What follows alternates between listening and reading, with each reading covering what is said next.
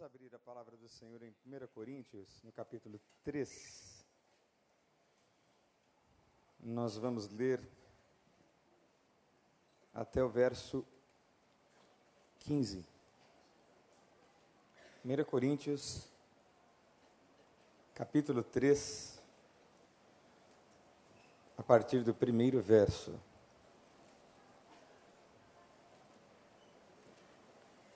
Diz assim a palavra do Senhor, 1 Coríntios capítulo 3, a partir do primeiro verso. E eu, irmãos, não pude falar como espirituais, mas como carnais, como crianças em Cristo. Leite vos dei a beber e não alimento sólido, porque ainda não eram, eram capazes e ainda não são. Porque ainda são carnais. Porque havendo entre vocês ciúmes, invejas, dissensões, contendas, não são porventura carnais e andam segundo o modo humano? Porque dizendo alguém, eu sou de Paulo, e outro, eu sou de Apolo, vocês não são porventura carnais? Pois quem é Paulo? Quem é Apolo? Servo por meio dos quais cresces, e isso segundo o que o Senhor concedeu a cada um. Eu plantei, Apolo regou, porém Deus deu o crescimento. Repita junto comigo essa frase. Deus deu o crescimento. De modo que nem quem planta, nem o que rega é alguma coisa, mas Deus que dá o crescimento. E o que planta e o que rega são a mesma coisa, porém cada um receberá a sua recompensa conforme o seu trabalho. Porque nós somos colaboradores de Deus, vocês são plantação ou lavoura de Deus e edifício de Deus. Eu fui chamado aqui de gringo, não é? Pelo pastor Tiago. Alguém percebeu que ele me chamou de gringo? Eu sou gringo. É porque talvez eu goste da língua inglesa, né? Foi você, foi você que eu sei mas na tradução da língua inglesa, a palavra que aparece aqui é building, que é literalmente prédio. Destaque importante. Segundo a graça de Deus que nos foi dada, eu, como perfeito ou perito arquiteto, pus o fundamento e outro edifica em cima. Porém, cada um veja como edifica sobre ele. Porque ninguém pode pôr outro fundamento além do que está posto, o qual é Jesus Cristo. E se alguém edifica sobre esse fundamento ouro, prata, pedras preciosas, madeira, feno, palha, a obra de cada um se fará manifesta, porque aquele dia a declarará, pois pelo fogo será revelada. E o mesmo fogo provará a qualidade da obra de cada um. Se a obra de alguém que alguém edificou sobre o fundamento permanece, receberá recompensa. Se a obra de alguém se queimar, ele sofrerá perda, mas o mesmo será salvo como que pelo fogo ou através do fogo. Até aí. Vamos orar mais uma vez, irmãos? Queria que você curvasse a sua cabeça, fechasse os seus olhos, pedisse a Deus que falasse ao seu coração. Converse um pouquinho com Deus, alguns uh, segundinhos. E peça a Deus para falar com você.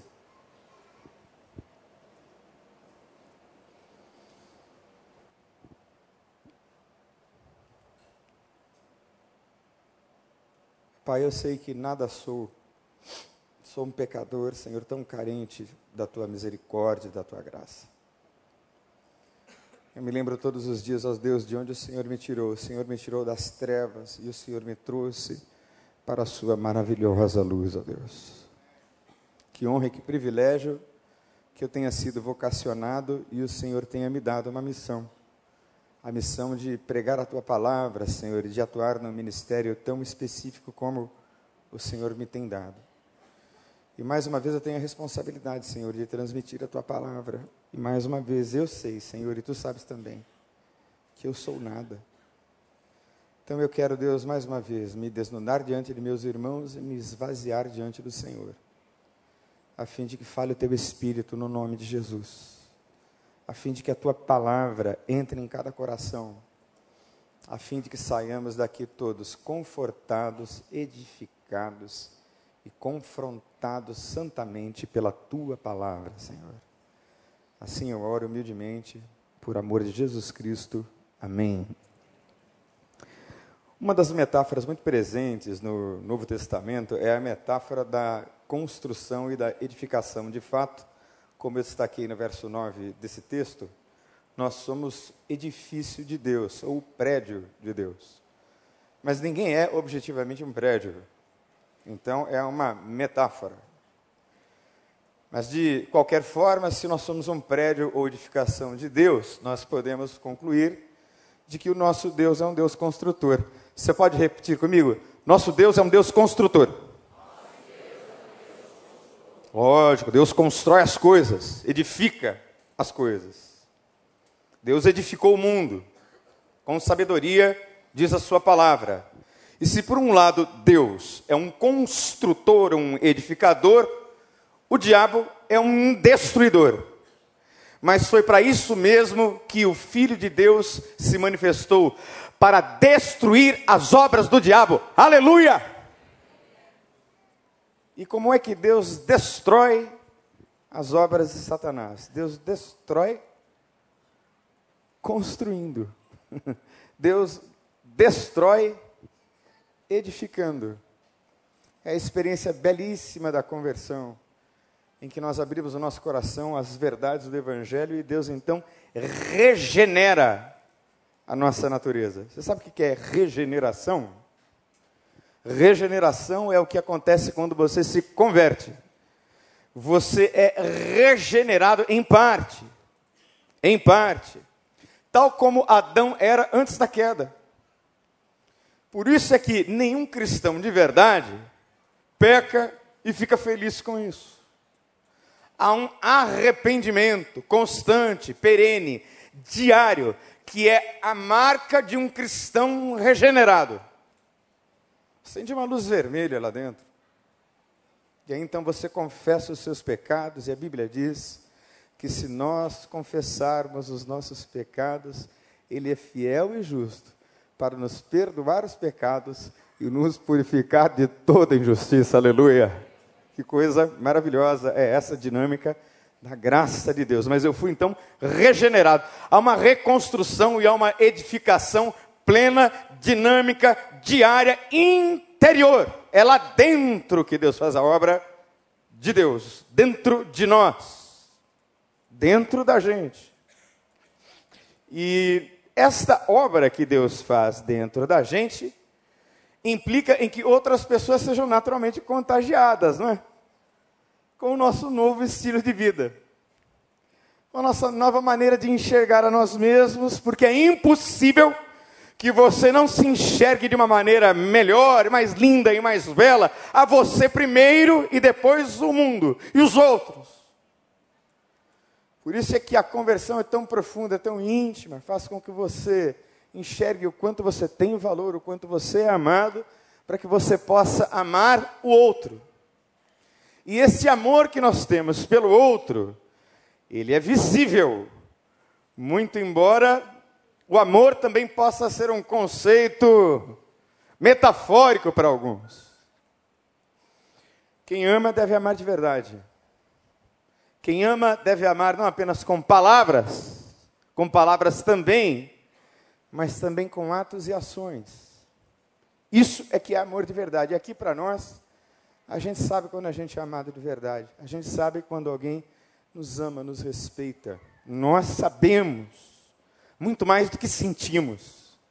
Mas esse estilo de vida novo que Deus nos dá contagia as pessoas. E aí o número de pessoas que se achegam a nós cresce naturalmente. E esse grupo de pessoas que se achega a nós e cresce naturalmente, se transforma numa congregação. E cada congregação, onde quer que ela esteja plantada, ela está e obedece a um contexto onde ela está inserida. Há uma condição socioeconômica. E eu tenho a lembrança de um grande elogio que meu pai me fazia. E meu pai me dizia: Meu filho, eu me orgulho muito de você porque você consegue ficar aqui em Vila Joaniza, que era uma favela, com toda a sua formação e outras possibilidades para servir a Deus em outros lugares, e eu fiquei lá dez anos. E meu pai dizia que admirava isso em mim, e isso é digno de ser destacado, porque era admiração do meu pai que Deus levou oito anos atrás. Mas ele me dizia: Como é maravilhoso ver você aqui, meu filho, sabendo que você poderia estar em outro lugar. Eu digo, e dizia ele: Pai, não é hora de estar em outro lugar, é hora de estar aqui, servir a Deus, aqui, no Morro do Barbante, numa favela, numa igreja que Deus plantou num lugar chamado Beco Sujo. Se você subir o Morro do Barbante, Aliás, se for subir, suba acompanhado. Você quiser fazer um tour por lá, eu posso ir com você, porque tem muita gente que eu conheço na subida do Barbante, mas era dominada, ainda é, pelo Comando Vermelho, e às vezes era triste, porque eu chegava de manhã cedo e tinha literalmente uma montanha de lixo na porta da igreja. Muitas vezes eu lutei com os ratos. Ratos que pareciam gatos. Ratazanas, enormes. Dez anos eu fiquei ali. Chegou o tempo de vir para cá. Que é um contexto completamente diferente. Completamente distinto. E nós estamos num contexto em que, graças a Deus, eu quero que você dê um aleluia bem forte, porque a nossa igreja tem crescido. Você pode dizer aleluia? E se a igreja está crescendo, fato é que as pessoas estão vindo, porque Deus as está atraindo. O culto é bom, a aparelhagem de som é de primeiríssima qualidade mas nós temos homens e mulheres de Deus que vivem um evangelho de verdade. Por isso, aquilo que Deus edifica dentro de nós é tão grande e tão abundante que chega a hora de ter que estender o espaço físico. Porque o templo do Espírito Santo somos nós. Mas o espaço físico é este que comporta as pessoas. Por isso é que nós precisamos ampliar o espaço físico. Porque Deus nos tem, diga aleluia, Deus nos tem acrescentado pessoas.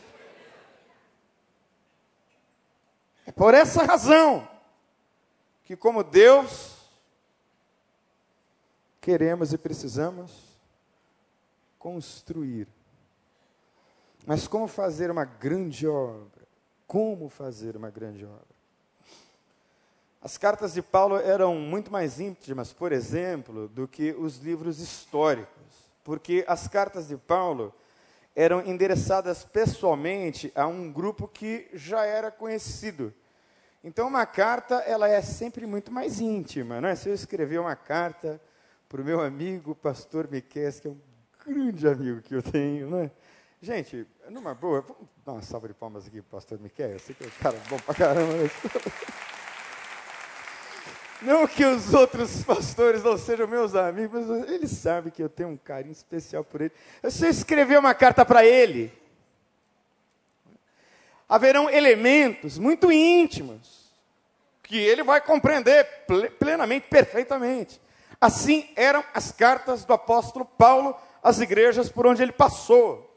Tinha muito mais sentido para eles, obviamente, do que para nós hoje, que precisamos estudar o contexto em que elas foram escritas, mas eram endereçadas pessoalmente. E nas cartas de Paulo, não há um diálogo. A tecnologia daquela época não permitia o diálogo. Era um diálogo atrasado pelo curso e pelo tempo do carteiro. E às vezes as cartas atravessavam distâncias muito longas. Então, quando nós vemos o texto, parece uma ligação telefônica em que uma pessoa fala só. Aliás, gente, a gente já avançou tanto que eu dificilmente atendo uma ligação telefônica para falar com a pessoa. Eu falo por texto, que essa é uma outra história, um outro contexto, um outro tempo. Mas as cartas de Paulo são só as respostas. E curiosamente, as respostas de Paulo são reveladoras das questões e das perguntas que, que aquela igreja tem ou que aquelas igrejas tinham. E aqui para nós, acho que o Pastor Joel vai concordar comigo? Tem perguntas que são muito mais inteligentes do que as respostas. Porque tem certas perguntas que quem vai responder responde mal. Então, se de repente você for perguntado numa questão que você não sabe, diga não sabe, ao invés de enrolar na resposta, vai ficar feio. Diz que não sabe. Diz que vai pesquisar. Diz que vai tentar aprender. Mas as cartas são respostas àquelas perguntas, indagações e questões daquela igreja. E estas respostas de Paulo a eles são respostas para nós hoje. E a gente está pensando em termos de construção, de construir, como realizar uma grande obra. Então, nós estamos pensando, irmãos, em dois tipos de ambientes. Né? Como eu há pouco falei na escola bíblica dominical, aliás, irmão e irmã, vá e frequente a escola bíblica dominical, porque muita gente tropeça e cai porque não conhece a Bíblia. Vá à escola bíblica. Porque na minha classe eu falei de dois tipos de ambientes. O ambiente externo, que é esse socioeconômico, cultural, esse sistema que nós conhecemos como mundo, que é um sistema de valores contrários aos valores das Escrituras, que nós amamos, lutamos e nos dedicamos e até estamos dispostos a morrer por eles.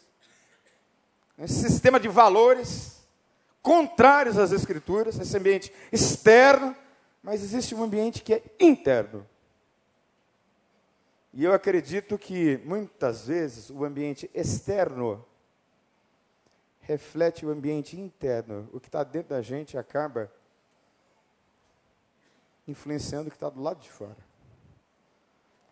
Então, para construir uma grande obra, a expansão do prédio, ou seja lá o que for que você quiser fazer na vida, em termos de expansão, em termos de aquisição de patrimônio, em termos de ampliação, porque o movimento da vida é para frente.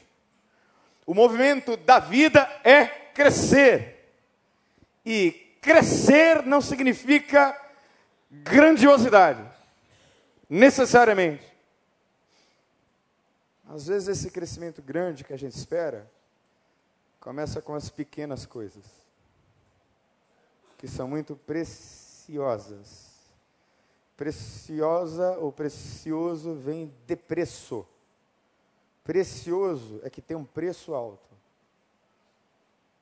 E os valores mais importantes, eles começam na fidelidade das pequenas coisas. Jesus disse: que se alguém não é fiel no pouco, ele jamais será fiel. Sabe o que isso quer dizer? Se você não consegue ser fiel em 10 reais que você ganhou para dar um de dízimo, você nunca vai ser fiel em um milhão de reais. Você não é fiel em 10. E muito provavelmente Deus nunca vai dar você um milhão, a não ser que você consiga os seus milhões de maneira iníqua e avessa à vontade aos valores de Deus. Isso é muito possível e muito provável de acontecer, acontece toda hora. Mas como fazer então essa grande obra de Deus que nós estamos buscando fazer? Como construir isso dentro de nós, fora de nós? Como expandir? Como crescer? Primeira coisa é ter a compreensão de o que fazemos é maior do que nós mesmos. O que você faz é maior do que você. A causa que você abraçou é muito maior do que o seu nome, a sua assinatura, a sua passagem. Porque eu tenho convicção de que eu estava de passagem em Vila Jorniza, estive de passagem no Projeto Amor, estive de passagem na Igreja Batista em Vila Jorniza, estou de passagem pela Igreja do Recreio, até onde Deus quiser que eu fique, estou de passagem pela vida, eu vou e ver outro. Para dar conta a um projeto e a uma obra, Você é maior do que eu. Muito maior. Maior do que qualquer um de nós. Maior do que o nosso pastor. E ele já disse isso aqui várias vezes. Com o que é que o nosso pastor se preocupa? Com o futuro da igreja. Num tempo onde ele não estará mais. Então, essa é uma evidência clara de uma preocupação com um trabalho que é maior do que a gente. Isso deve gerar entre nós uma profunda humildade. Tem coisas que eu quero destacar na carta, outras eu quero destacar na história, porque quando Paulo escreve essas cartas, ele não tinha assim a noção da importância que essas cartas ocupariam na história, por exemplo. Paulo imaginava que aquelas cartas circulariam por ali. Mas ele não imaginava que aquelas cartas seriam mais à frente entendidas como revelação de Deus e palavra de Deus. Porque Paulo escreve aos coríntios, não é isso? Quem eram os coríntios? Os coríntios eram as pessoas que moravam numa cidade chamada Corinto algo como carta do apóstolo Paulo aos crentes que estão no recreio na cidade do Rio de Janeiro. É específico, mas ao mesmo tempo é geral. Porque quando nós lemos as cartas de Paulo, nós temos um espelho diante de nós. O primeiro espelho é o espelho interior, que revela quem a gente é. O segundo espelho é o espelho das igrejas. E a igreja de Corinto é uma igreja, como dizia o pastor Ed Renekiewicz, uma igreja como a minha e como a sua. É uma igreja que tem gente carnal. É uma igreja que tem moralidades. É uma igreja que tem problemas. Que tem desafios. E quando Paulo escreve, ele não imagina a dimensão do que ele está escrevendo. E tem um teólogo que eu gosto muito, chamado Karl Barth. E ele dizia que a palavra proclamada, ela é a própria palavra de Deus. E a proclamação da palavra é a palavra de Deus que se torna a palavra de Deus. Portanto, o que você ouve, o que você recebe, ela é de fato palavra de Deus. E quando nós lemos lá no Gênesis, o mundo e todas as coisas foram criados pela. Por quê? Pela palavra. E disse Deus: haja luz e. Portanto, nessa manhã, eu espero que por esta palavra você entenda que a cadeira que você está sentada um dia, outra pessoa sentará o legado que você está deixando com o seu serviço é para a glória de Deus, para que as gerações futuras continuem firmes, atuantes e vivas para a glória de Deus. Eu posso ouvir um aleluia? É maior do que você, irmão. É maior do que eu. Segunda coisa importante, como fazer uma obra grande é aproveitar as condições e as posições estratégicas que Deus nos coloca. A gente diz muito o tempo todo, agora, né, que nós estamos vivendo um momento escatológico. Você sabe o que é isso? É como se nós estivéssemos vivendo assim uma espécie de apocalipse, ou o princípio das dores. Né? Alguém, ou muita gente diz isso com muita frequência. Eu tenho uma ideia bem interessante sobre Apocalipse. Eu acredito que em todos os tempos da história houveram tipos de Apocalipse. Eu sei que algumas pessoas aqui da igreja que têm mais idade estiveram mais perto de um dos momentos mais negros da história, que foi a Segunda Guerra Mundial, onde 6 milhões de judeus foram dizimados e aproximadamente 14 milhões de pessoas morreram. 6 milhões de judeus. O meu pai me contava a história. E eu acredito que em todos os tempos da história, em todas as eras e épocas, existem tipos de falso profeta tipos de besta, tipos de Babilônia e tipos de Apocalipse. Tipos de fim do mundo. E nós não estamos vivendo um momento diferente. Na minha intenção, na minha maneira de ver o Apocalipse, todos os momentos da história são escatológicos e apocalípticos, porque o meu fim e o seu fim podem acontecer a qualquer momento. E Deus é atemporal. Deus está fora da história, fora do tempo. Porque mil anos, para Ele, são como um dia, e um dia, como mil anos. É como se esse meu telefone fosse o tempo, e aqui, desse lado, fosse o futuro, e aqui, o passado, e aqui no meio, o presente. Deus, olha o tempo de todas as dimensões possíveis fora dele. Por isso que Deus é um Deus atemporal. É fora do tempo. E o tempo vai passando. E essa cidade é uma cidade rica, é uma cidade muito, muito, muito promíscua. É uma cidade de uma junção cultural e política muito profusa. É uma cidade muito semelhante à cidade do Rio de Janeiro. E às vezes a gente fica o tempo todo assim embasbacado com o pecado. Não, é? não que nós não tenhamos que ficar preocupadíssimos com o pecado. Claro que temos. Mas eu queria que você não espantasse tanto assim com o pecado. Tem muito espanto com o pecado. Meu Deus, a ideologia de gênero. Nada novo. Nada novo. Tão antigo quanto a história humana. Ah, meu Deus, o roubo. Tem alguma coisa nova assim?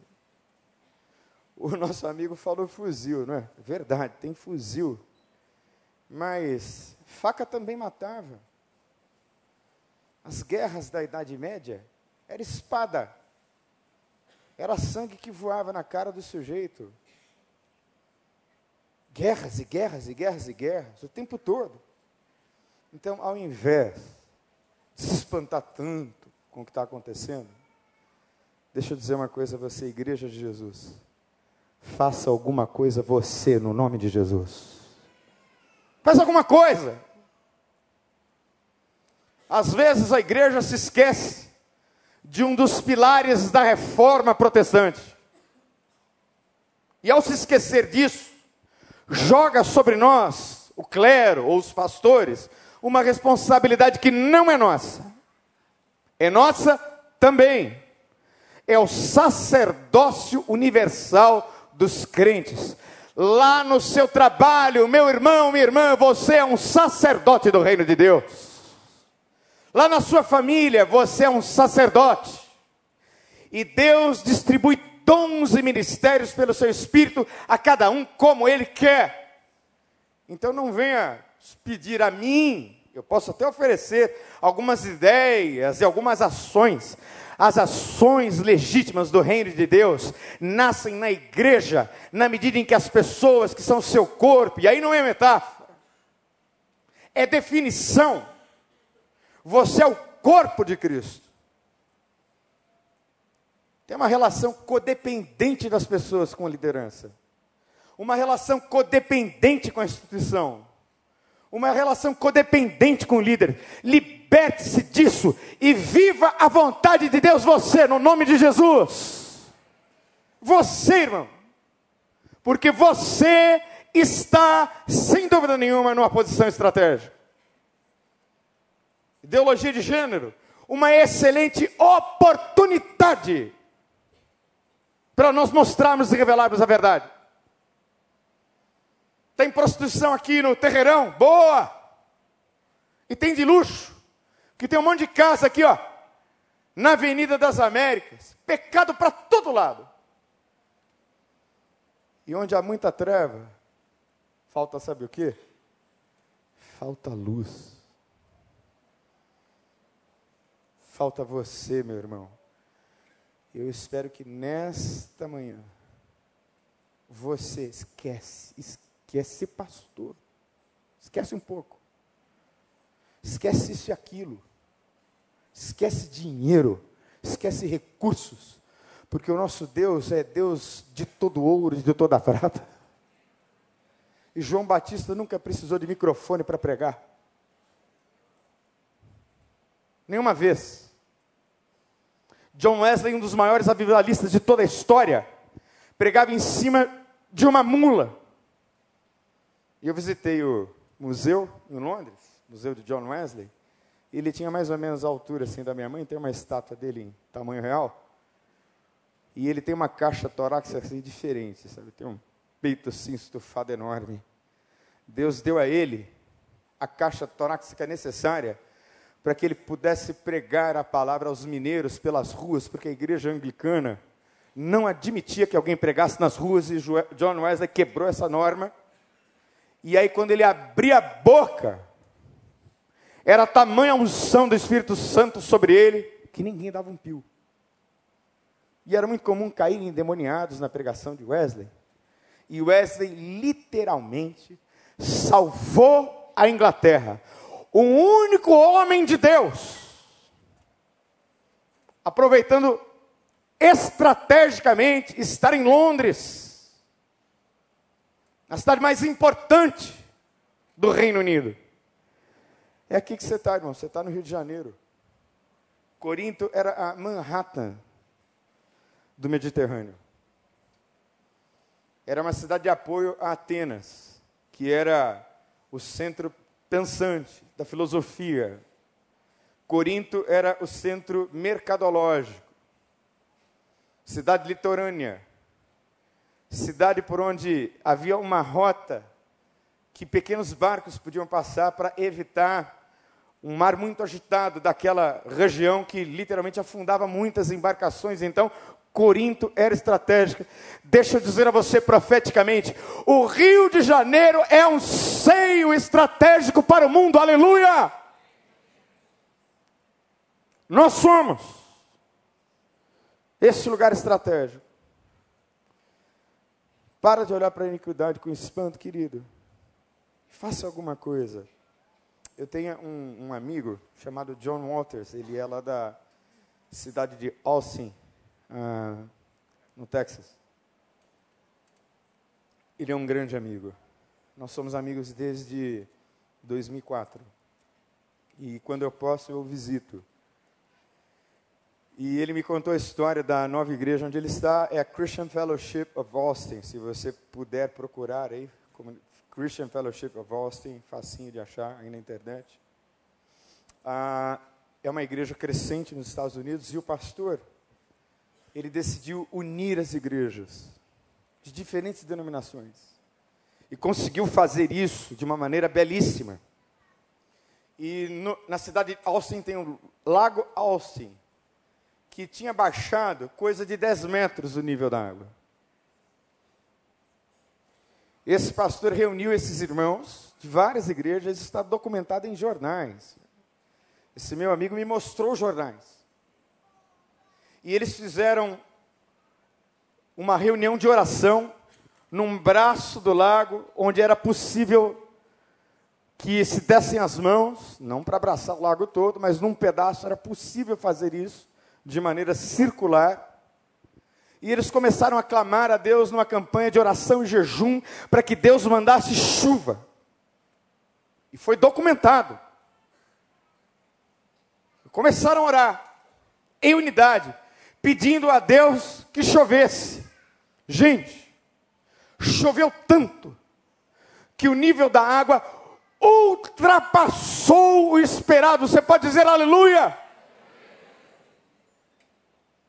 É a resposta que nós precisamos dar, porque a gente fica o tempo todo buscando respostas, né? A gente busca respostas. Deixa eu dizer a você uma coisa. Você é a resposta. É você que é. Ou pelo menos, você precisa desejar ser a resposta. E para isso tem que ter muita coragem. Hein? Terceira coisa importante, assim, para construir uma grande obra, é preciso se orientar pelo que está dando certo, pelo que está dando frutos. Paulo faz uma passagem primeiro por Atenas, que era o centro mais importante. Né? Berço da filosofia, lógico, ele vai para Atenas. Mas o ministério de Paulo não floresce em Atenas. Acho que cada um de nós precisa ter assim uma bússola interior, bem orientada. Porque, como já disse alguém, para quem não sabe para onde está indo, qualquer caminho serve. Então é preciso que a gente tenha uma bússola interior que oriente a gente para o próximo passo. E Paulo vai para Atenas, a coisa não dá certo, ele vai para Corinto. É simples, né? E lá em Corinto as coisas começam a acontecer. Corinto é a segunda cidade onde Paulo fica mais tempo. Só perde para Éfeso que ele fica três anos. Em Corinto ele fica 18 meses. Então, em 18 meses, que é o tempo de uma pós-graduação, dá para você conviver bem com uma pessoa. Dá ou não dá? Dá para você conviver bem e saber quem é quem. E Atenas, ela só floresce na patrística. E tem um sujeito chamado Aristides de Atenas, né? Patrística é aquele período depois dos apóstolos, que é o período que a igreja também floresce muito. Mas Paulo vai para Corinto. Eu não sei, gente, se você precisa mudar de lugar. Talvez mudar de lugar passe obrigatoriamente por uma mudança de pensamento, por uma mudança de visão. E se for o caso, eu espero que Deus reoriente a sua visão, a sua bússola interior hoje, no nome de Jesus. Uma grande obra de Deus, a gente faz nunca sozinho. Nunca. Ninguém faz nada sozinho. Nós interdependemos uns dos outros. A gente precisa das pessoas. Eu preciso. E eu espero que você tenha essa consciência profunda de que as pessoas são indispensáveis. Salomão, escrevendo aos Provérbios, disse que o que se isola ele se insurge contra a verdadeira sabedoria. Porque espiritualidade genuína nunca é de carreira solo. É a congregacional. Porque nós somos o corpo de Cristo. Então a orelha não pode estar em realengo e a outra orelha no recreio. Concorda? Você não pode ter um braço em Bangu e um dedo mindinho aqui no recreio. Meu amigo, escolha no nome de Jesus. E é só, gente, presta atenção, um dos teólogos mais fascinantes que eu já li, alemão, chamado Dietrich Bonhoeffer. Ele escreve um livro chamado Discipulado. Você gosta de leitura, leia. Esse livro fala dessa espiritualidade coletiva, que é o que faz a gente crescer. Você está isolado, você não vai crescer, você vai ficar em si, si mesmado. Vai ficar cheio de si. Porque quando a gente choca um com o outro, e a gente se choca um com o outro, que tem gente aqui que pensa diferente do outro, veste diferente, tem opiniões diferentes. Gente, você pode imaginar, casamento já é difícil, imagine igreja. É um casamento de seis mil pessoas. Você acha que vai ser simples? Graças a Deus que não é simples, porque eu e você somos complexos, criados à imagem e semelhança de Deus. E se é complexo, e nós estamos nesse projeto, é porque Deus nos deu a capacidade de viver nele, no nome de Jesus. Mas espiritualidade verdadeira é aquela que a gente se choca com o outro, que tem que ter compreensão, perdão, eu tenho dito tantas vezes que eu prefiro perder o argumento. Sabe quando o argumento vira um cabo de guerra para ver quem vai dar a última palavra? Conhece isso? Não, porque tem que ter a última palavra, você não tem que nada. E às vezes eu abro mão de ter a última palavra, porque ganhando a razão, eu posso perder a pessoa.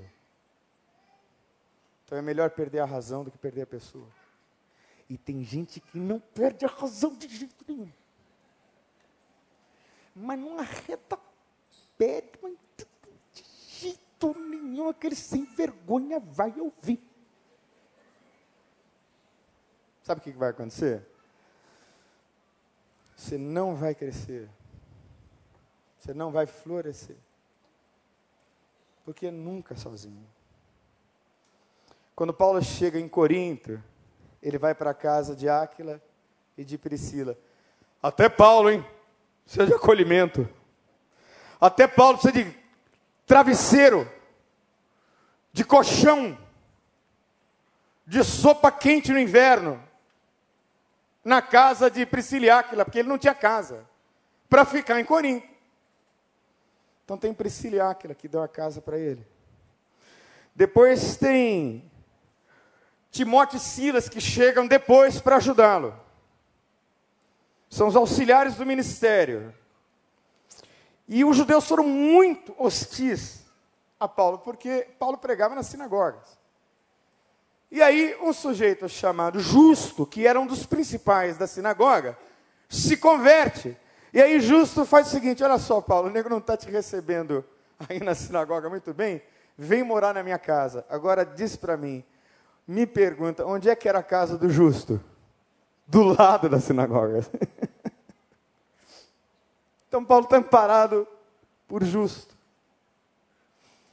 E também por Crispo, que era um homem muito eloquente. Ou seja, você pode dar graças a Deus. Mas agora presta atenção. Pense na pessoa mais difícil da sua vida com a qual você convive hoje. Pense nela. Fecha os olhos, não precisa fechar os olhos, você já vê a imagem da pessoa. Vamos fazer um exercício aqui. Você pode dar graças a Deus por essa pessoa. Mas pensa naquela pessoa chata, porque tem gente chata. Tem ou não tem? Tem gente que tem vocação para chatice. Tem pessoa que se especializa até o PHD em inconveniência. Pense nessa pessoa. E diga assim, diga, repita comigo, glória a Deus. Porque através dessa pessoa, eu cresço em Cristo Jesus.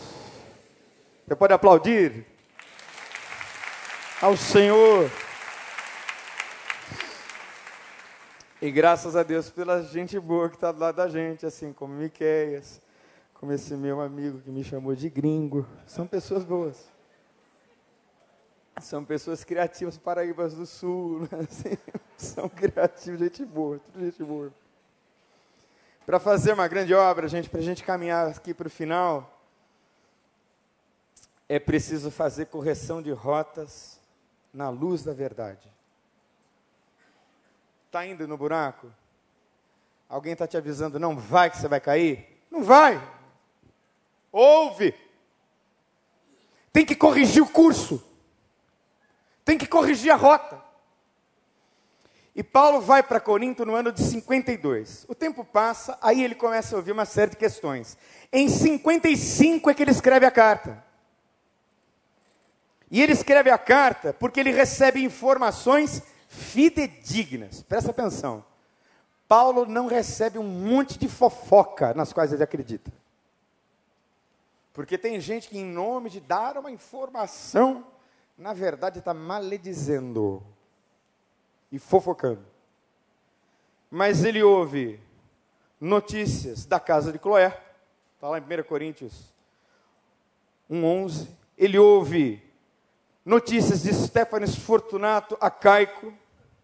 E ele também avalia a situação a partir de uma carta que ele recebe.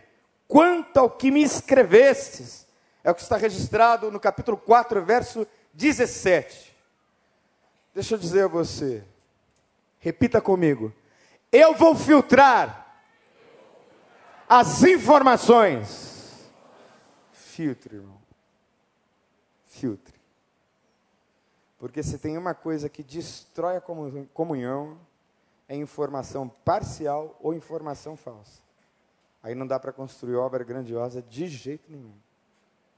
Que a verdade liberta. A verdade constrói.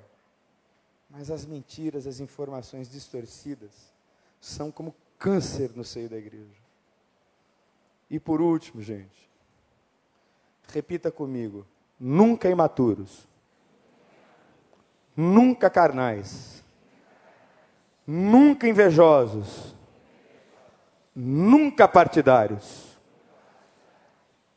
Paulo bate muito forte aqui. Ele começa dizendo: Eu não posso escrever a vocês como espirituais. Vocês são carnais. Tem um monte de divisão entre vocês, um de contenda. É uma brigalhada total. Eu não tem unidade nessa igreja. Paulo bate firme. E inveja, gente, preste atenção. Inveja é o desejo de possuir um bem que pertence ao outro. É do outro. O que é do outro? É do outro. É maior que o seu? Glória a Deus é dele. Se você não consegue se alegrar com a alegria, com a prosperidade, com o crescimento do teu irmão, tem alguma coisa errada com a sua vida espiritual. Tem alguma coisa que precisa de ajuste. Tem alguma coisa na sua rota espiritual que precisa ser corrigido. Inveja é o sentimento de inferioridade, de desgosto diante da felicidade do outro. Não é só coisas que a gente cobiça, coisas materiais. A gente também cobiça as invisíveis e as imateriais. Isso é inveja. Inveja é o sentimento de cobiça, da riqueza, do brilho e da prosperidade alheia. E eu vou terminar dizendo o seguinte: preste muita atenção. A gente diz como é que está a relação de um homem com Deus a partir da relação dele com os outros. Presta muita atenção no que eu vou te dizer, irmão e irmã. Você mede a estatura espiritual de uma pessoa, de como ela vai com Deus, a partir da forma como ela trata o outro e se relaciona com o outro. Isso é uma coisa visível na espiritualidade, é isso. Como você trata os outros diz muito da sua relação com Deus. A gente conhece o outro assim. Quem está separado do seu próximo, e o seu próximo é aquele que está próximo. É esposa, é filhos, é marido, é irmão em Cristo, é irmão longe, é irmão de perto. Eu fui à cidade de Boston ah, na semana passada, visitei meu irmão. E todos nós temos questões familiares difíceis, né? Eu pelo menos tenho, muitas situações dificílimas. Não posso falar aqui, talvez no celebrando eu falasse, mas aqui talvez não seja apropriado falar. São questões difíceis do passado. Eu tive que olhar no olho do meu irmão e pedir perdão para ele. Coisas antigas, hein? Eu estou com 46, meu irmão está com 43. E a gente olhou no olho e, e conversou muito, até de madrugada sobre muitas coisas, porque ele é meu irmão, ele é meu irmão de sangue, meu irmão em Cristo. E eu tinha que fazer reparações com ele. Olho no olho. Porque quem está separado do seu próximo está longe de Deus. Ué, como é que é isso? Você está longe do outro, você está longe de Deus. Muitas vezes, o que a gente tem é muita imaturidade, é carnalidade o nome. Carnalidade. Grande pregação do nosso irmão Harvey Carey. Comoveu muita gente, não foi? Quem estava aqui no domingo à noite, no Summit, quando ele falou que foi abusado sexualmente? Que coisa tremenda! Eu quero ver na segunda-feira não é aqui na emoção. Deixa eu contar um testemunho difícil para vocês. Houve uma vez em que o pastor Miquel pregou aqui, mas pregou lindo, sobre ação social.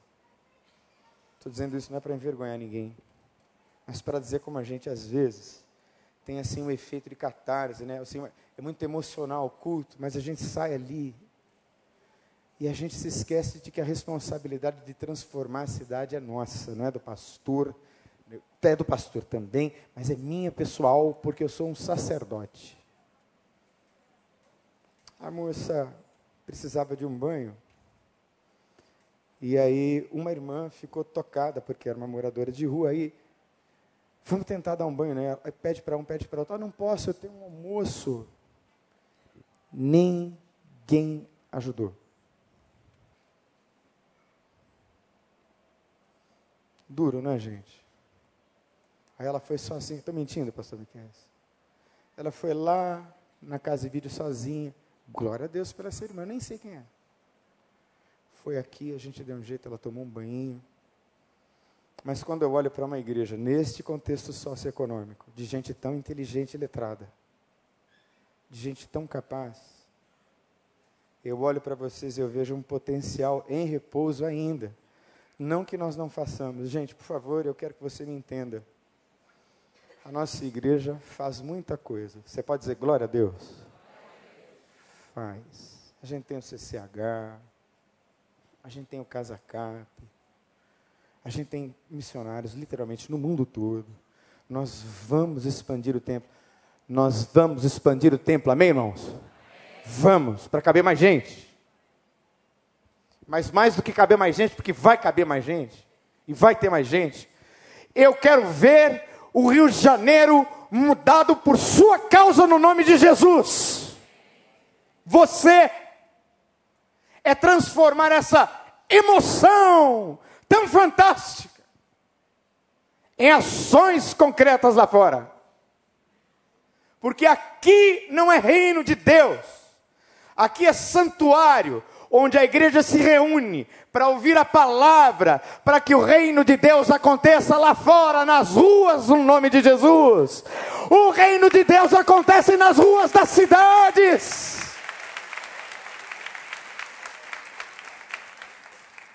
É nas casas. Lá, aí, gente, não vai vai ter a primeira ampliação, a segunda, a terceira, aí não vai, vai ter que construir um estádio. Porque o que cresce primeiro, presta atenção, hein? Você nunca mais esquecer. O que cresce primeiro é aqui, ó. Primeiro é aqui dentro que cresce. Depois cresce o resto. Então eu estou pedindo a você, irmão, encarecidamente, no nome de Jesus, que se abra para essa palavra. Se abra para isso. Que nós vamos crescer e vamos crescer em todas as dimensões, no nome de Jesus. Vamos fechar os olhos? Pastor Miquéias.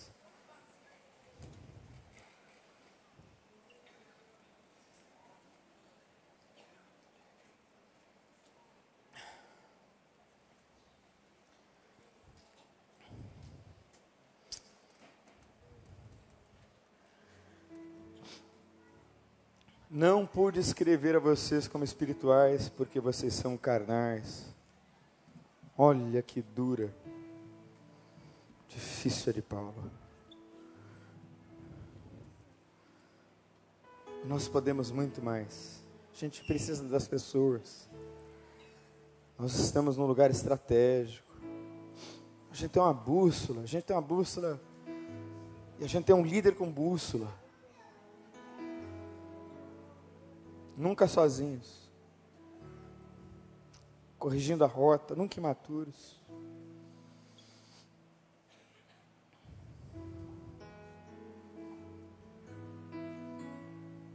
Quem é Paulo? Olha para mim um pouquinho aqui, irmãos.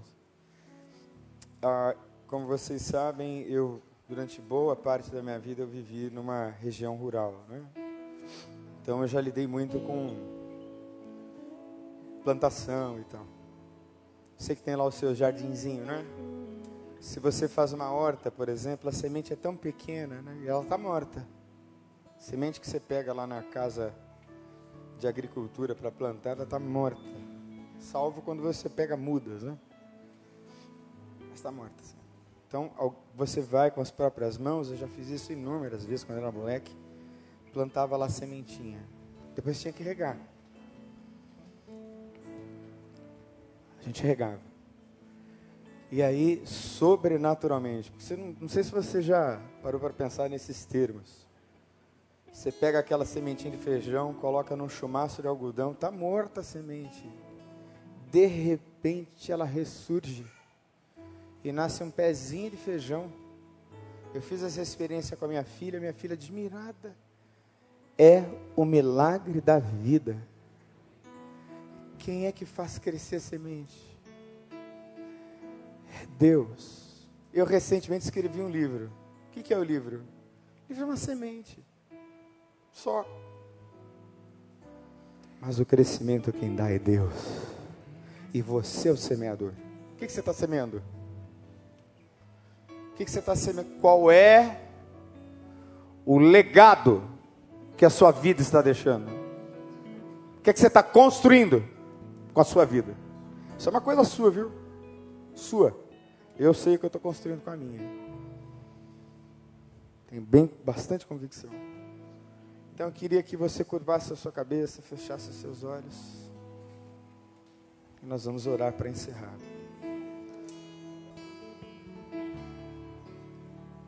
Coloque diante de Deus a sua vida.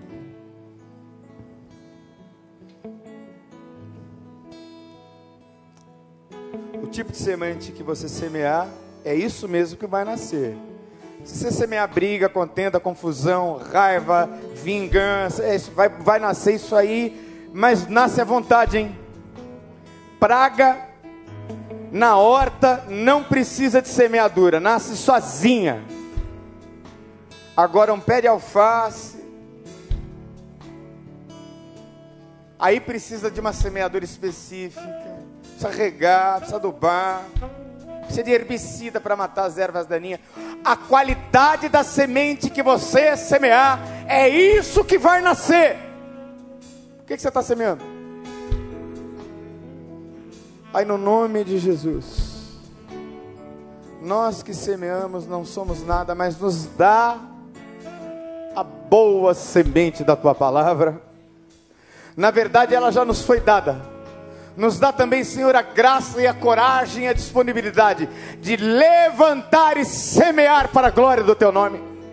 Usa essa igreja para mudar o Rio de Janeiro, para mudar essa cidade. Alarga as nossas tendas, sim, mas alarga, Senhor, sobretudo, a nossa vida e o nosso mundo interior para que nós sejamos maiores, mais largos, para a glória do Teu nome. Pois esta oração nós fazemos por amor de Jesus. E assim oramos no nome dEle. Amém.